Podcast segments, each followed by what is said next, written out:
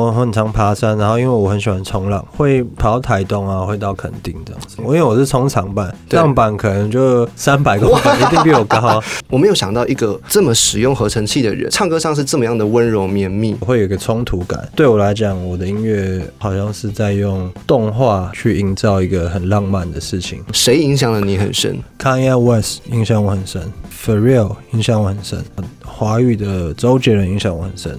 后来我我第一次看他演唱会，我但我觉得有点我很后悔以前没有早点去看。我那场客串好像是阿妹，哇，那赚到呢？对，也赚到，也是也是很好听。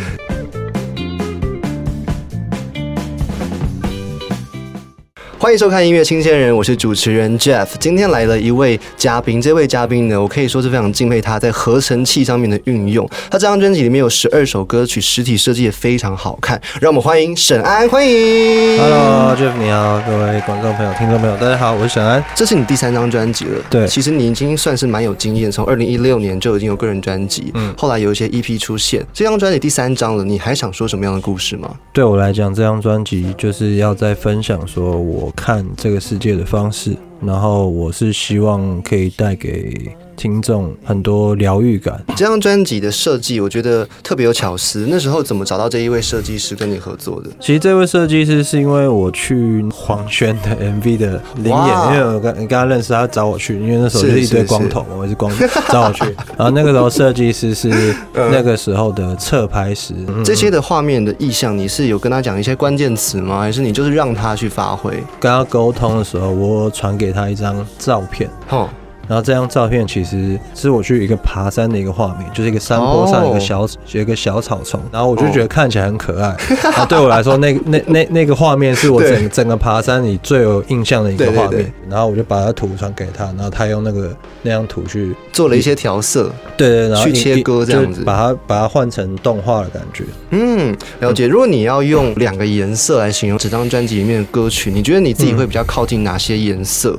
两个颜色其实就是这个这个 设计颜色，浅蓝跟橘。好，我们讲橘色这个好，橘色是比较鲜艳、比较刺眼的一点，然后它算是可以鹤立鸡群的颜色。你觉得你是这样的人吗？有点像占卜哦。会有有时候，有时候会，有时候会，但是有时候也是另外一面，就是淡淡的、淡淡的忧郁。哦，你你把蓝色指成忧郁，因为我想说它是天空，应该是宽敞吧？对，但是对我来说，淡蓝就是很美的一个颜色，但是你看到它。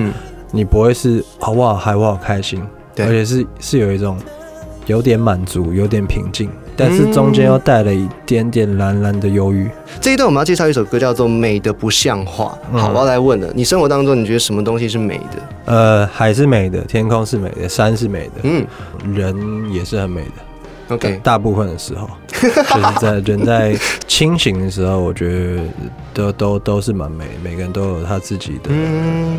值得去观察、值得去欣赏的地方。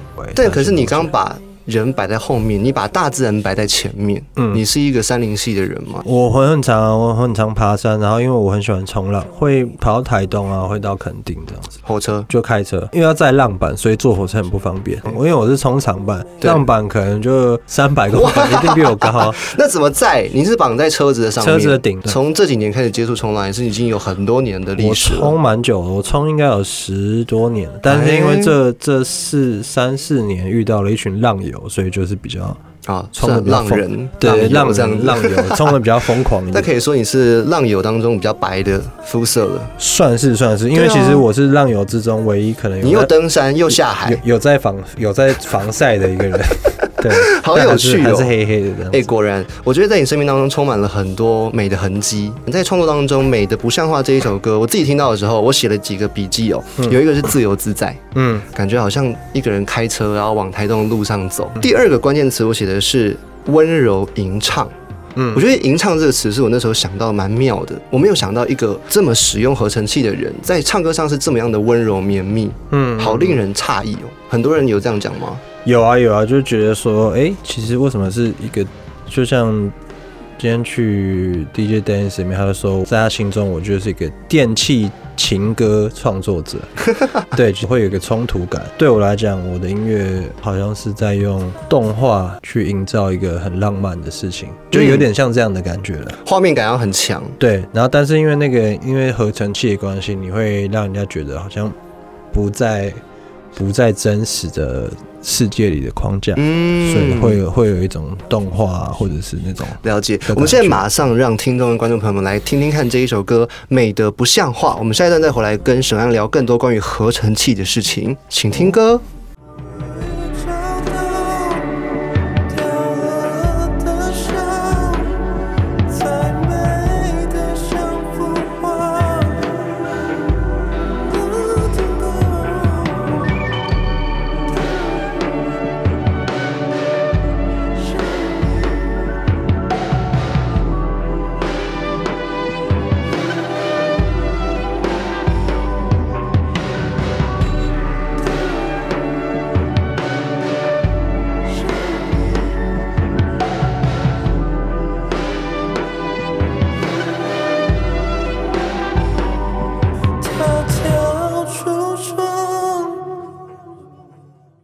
欢迎再次回到音乐新鲜人今天的来宾呢是沈安，再次欢迎。Hello，发行了一张专辑，这张专辑我拿在手上非常漂亮，是以白色、蓝色还有橘色三个颜色为主的一个极简的专辑。拿在手中，它的质感其实有点粗粗的。对对。当时在选这个纸的时候，你有没有刻意说要选磅数厚一点，还是说要点米色的？那个设计师有特别选这个纸，其实平常是拿来做那个画册的纸。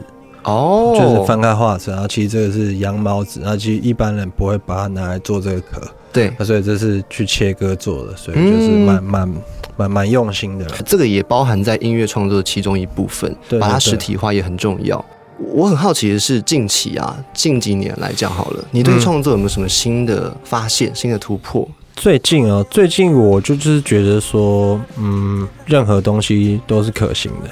不用去想太多，不一定要有任何做的方式。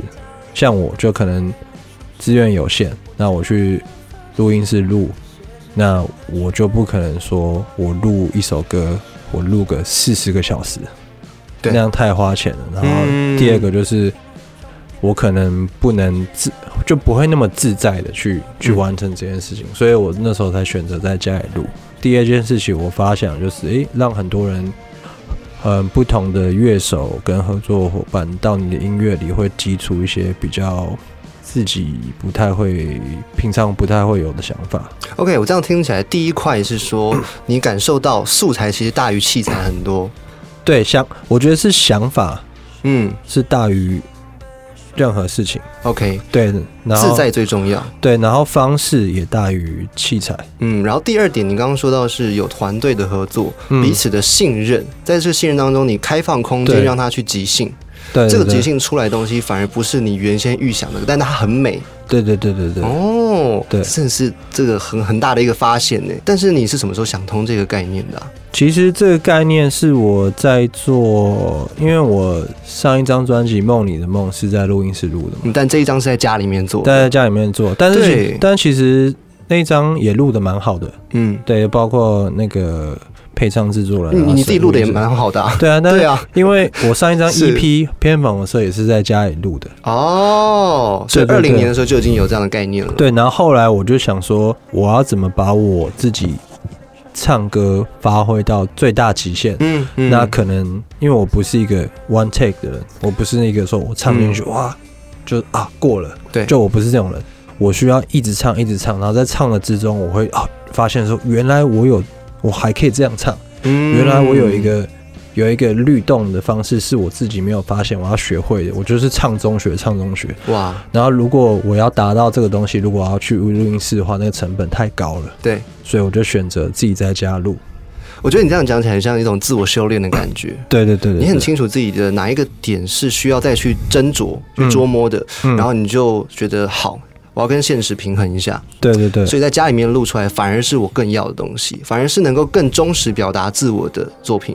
对对对对对，这个概念是新的，可是有很多的东西，我觉得音乐人的追求很妙。有一块的音乐人，他想要追求复古，嗯，有一块的音乐人想要追求现代。嗯，在你的作品当中，我以为你是一个现代的人，可是其实你有很多东西元素是复古的，好像是往以前回顾的。嗯嗯，你是一个喜欢新东西还是老东西的人？我觉得都有。其实我以前是一直完全就喜欢新东西，然后最近，然后这个比例呢？你觉得是几比几？这一张可能是六四吧，六复古是四四是新的，因为我觉得就是有很多复古的元素在里面。OK，但是你听到这张专辑，你不会说这一张这一张是一张复古的专辑。对，OK，对，果然，因为你说六是新的嘛，嗯，在这当中有一首歌曲叫做《一九九五案发的地点》。对对对对对，那这个数字怎么停在这边？这个数字就每每每，我们刚刚上一个节目，每个节目都有问。对，那其实原因就是蛮蛮无聊的，因为其实我是曲先出来嘛，然后在写的时候，因为是什么什么某个年代的案发地点，然后我试着唱任何的年代，甚至是用可能什么民国啊什么都唱，都没有一九九五听起来这么好听。那我觉得还是把它解释成生命专线比较有趣。对啊，或者或者是我们刚刚也有想到一个解释，可能我自己还不清楚，就是。以前的电影什么《刺激一九九五》啊，然后陈奕迅的歌《一九九五年我们在机场的车站》，可能会这个东西会一直留在我的记忆当中，所以才会这样出现。了解，我们深入讲这首歌曲，其实跟两位呃算是也是艺术家合作，叶颖跟陈昭元。对，陈昭渊。哦，陈昭渊，不好意思，没关系。嗯，先讲叶颖好了。OK，叶颖怎么开始合作的？叶颖其实我认识多久？蛮久的，他以前在那个守夜人，不好意思，是是是，我刚刚讲什么守夜乐团，守夜人的时候，我就应该表演认识他，然后我们就会聊一些音乐，然后他其实是我梦里的梦那张的配唱制作人，嗯，有，对，他那时候是写叶子，然后 live，对对对对对，他那时候是是以叶子出发，后来才是回到夜影，然后其实那时候我就是想要。我就觉得这这个那首歌里面有个女生，那我就我就问他，他应该也很忙吧？他在忙自己专辑。他那个时候那个时候还行，因为那个时候因为我专辑其实很早就做完了。哦，是对，然后那时候其实还行，所以我中间有给他很长的一段时间，也没有也没有在也没有在催促他，就 他 OK 就哎寄过来这样，然后彼此都是音乐人，也懂彼此的那种步调嘛。然后他其实也是自己在家自己录，也他我也没有跟他约我家是录音室，因为我我觉得他的录一定是 OK 的，还是回归自在嘛，对不对？对对对。那陈昭渊呢？他跟你合作词合作七首，哎，嗯，这里面十二首有七首是他，嗯嗯嗯。那陈昭渊是因为我跟他是同一个词曲版权公。司，嗯，然后呢，就是有看到他写的一些作品，之前有合，也有在专辑之前合作，尝试写给一些艺人，然后他的词就是会让我呃惊喜到，然后会让我想要去了解他脑中在想什么。那其实这样的人对我来说，在我身边的遇到的不多。你很好奇，你很新奇，对对对，因为有些写的就是哦，我知道你写的不错，但是那个 idea 那个角度对我来说。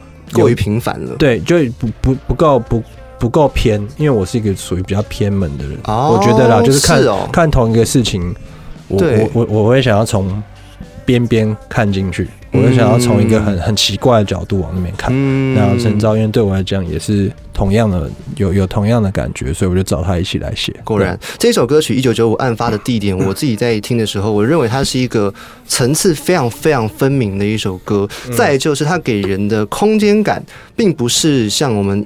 臆想当中，可能对于侦探这种案件很狭窄，或者在一间小房间发生的事，不，它是一间一个很宽敞、很明亮的音乐之地。嗯嗯嗯。当时你在设计这些的时候，你你脑中蹦出来的是什么东西啊？其实那个画面就是对我来讲，就是有点呃，假如说从头开始说起哈，就是一个侦探，他在一个停尸间哦，然后看到了一个女尸，OK，然后就检查她的伤口干嘛，然后问她，然后就。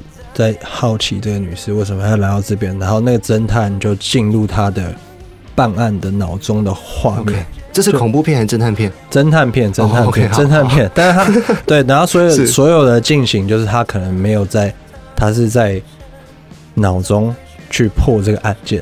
你有看过福尔摩斯？有啊，就是那个拐杖的那个嘛。他不是还有个伙伴？对对对对，就是那个英国版那个，他还有一个。叫做 Mind Palace 跟大脑宫殿，它就可以进去，然后可以到各个他记忆中的场景，然后去，然后就可以看到所有的线索。那其实是那个画面，其实大概是这样。你是讲那影集对不对？对对对对，影集他会一直演出他的大脑里面在计算的过程，还有数字什么东西。对，然后他会到到哪里到哪里到哪里，就有点像这样的过程。果然，画面感是这样。你用音乐把这个层次弄出来了。对对，就是他在计算的过程，或在思考的过程。对对对。哦，了解。我觉得大家一定要好好的听这一首歌曲，来自沈安的《一九九五案发的地点》。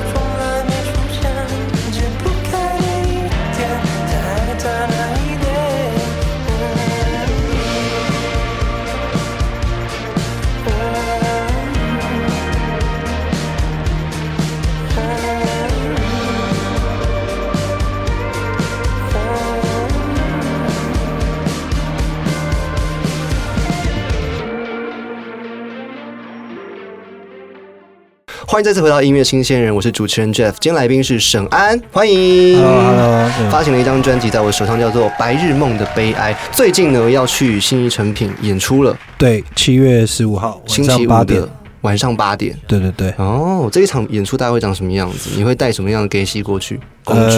我自己带就带一个麦克风了，但是因为我我有乐手，我会带，我会带，我会带三个优优秀的乐手，然后可能是我。这张专辑第一次的现场的演出方式啊，还有包括应该会唱上一张 EP 的歌，然后而且上一张 EP 也是蛮多人喜欢，然后我从来没有在现现场表演过。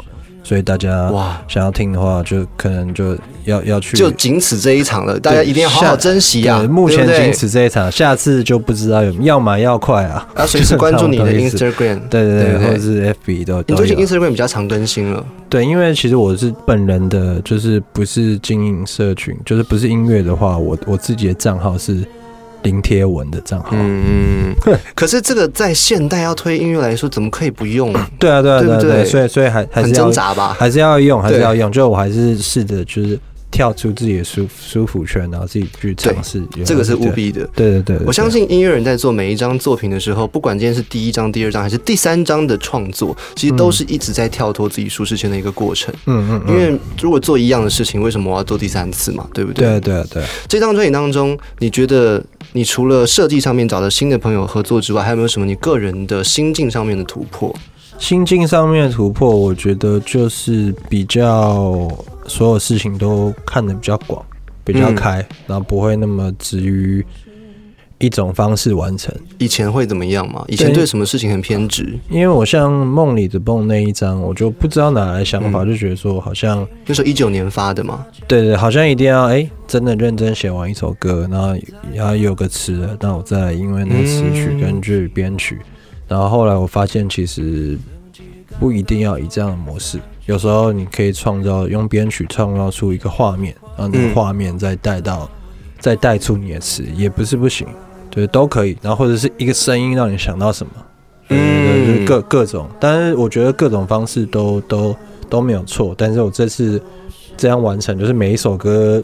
可能开始的方式都你把那个规则打掉了，对，就都是不同的哦。对对，我们讲回这张专辑哦，其实我们在创作的过程当中，有很多时候是呃，当然被自己影响很多，被自己疗愈很多，但同时应该也有某些人影响了你。嗯嗯，你觉得在音乐创作这条路上面有哪些的人物，可能是明星艺人或身边的家人朋友，嗯，谁影响了你很深？Kanye West 影响我很深，For Real 影响我很深，华语的周杰伦影响我很深，陶喆。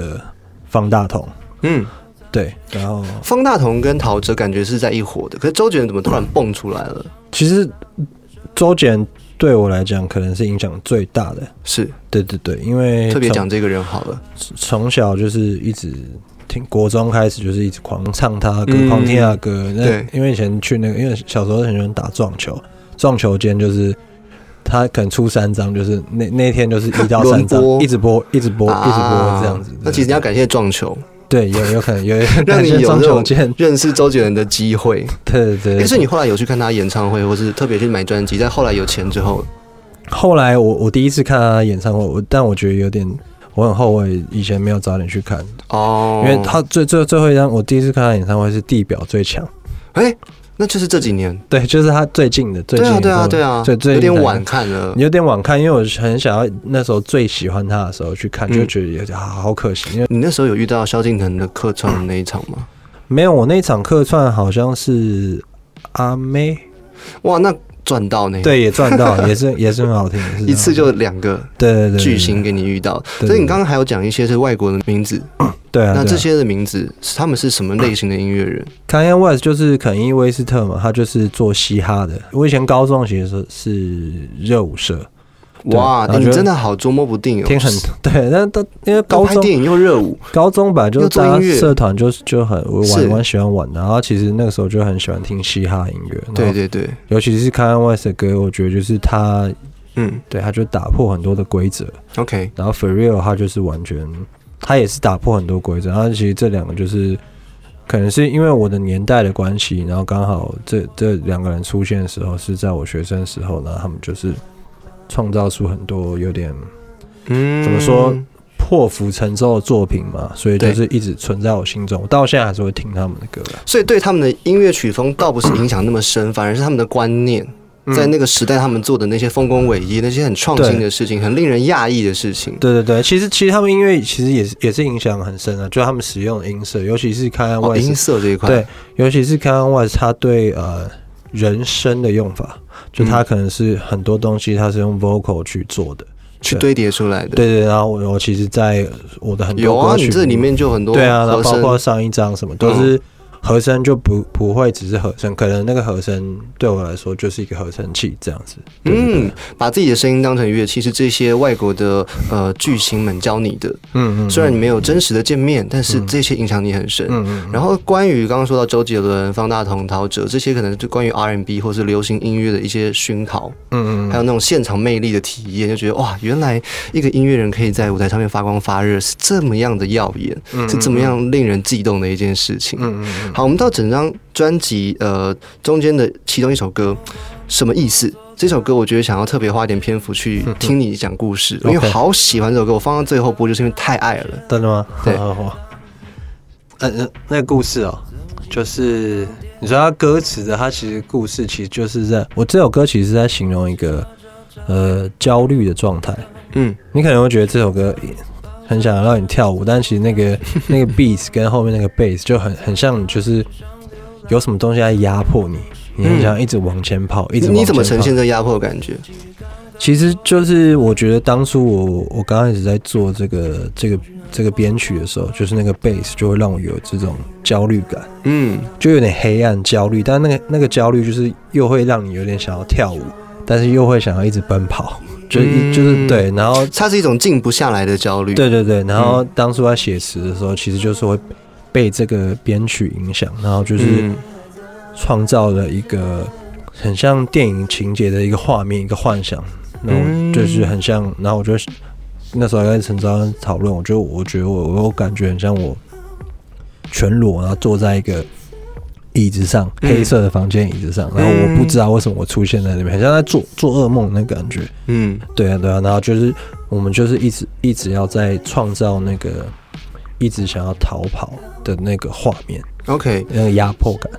哎，你这样讲跟我写笔记完全不一样哎。对，没关系。我听音乐的感觉啦，是轻盈的，是会很有流动性的，然后再是你的和声堆叠，把我的耳朵整个抓过去了，嗯，很好玩。然后最后是我很压抑，里面有些声响是很。很实验性的，嗯，你整个已经让它偏门到有个极致了。我就想说，到底是要多么有实验性的心态，才会能够把这些这些声响放进自己的专辑里面？嗯嗯嗯，很厉害，真的谢谢。好，我们到整个节目的最后，我想要请你许一个愿望。嗯，这个愿望就是说，你在三年之后，你觉得你还有什么事情是想挑战的？音乐以外也可以。我一直有一个想象，就是很想要哎，尝试脱口秀的部分。也可以啊，你在演出当中中间那个 talking 其实时间蛮长的。我其实可能之后会想要办一个表演，是哦，我就是在唱歌，但我中间的 talking 就是完全是以脱口秀的方式去进行。嗯，对，然后呢，我觉得会很反差，因为我音乐其实是很温柔、很疗愈，但是其实如果我心里有想过一些脱口秀的桥段，就是真的一定是十八禁的这样子。脱口秀比较讽刺时事，时事，然后会，然后我就是会。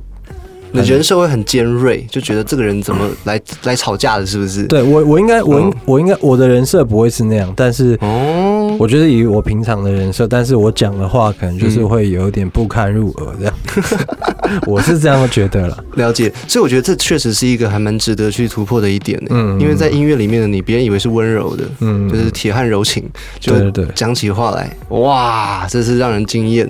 祝福你的梦想在未来可以成功。可以可以。最后呢，还是。邀请大家去实体支持这一张专辑，叫做《白日梦的悲哀》，里面有十二首歌曲。然后平常 IG 最近也越来越常会发文了，所以还是可以追踪一下。对啊，追踪一下沈安，平安的安。感谢沈安，今天节目到这边告一个段落，祝福大家健康平安。谢谢，拜拜，谢谢，拜拜。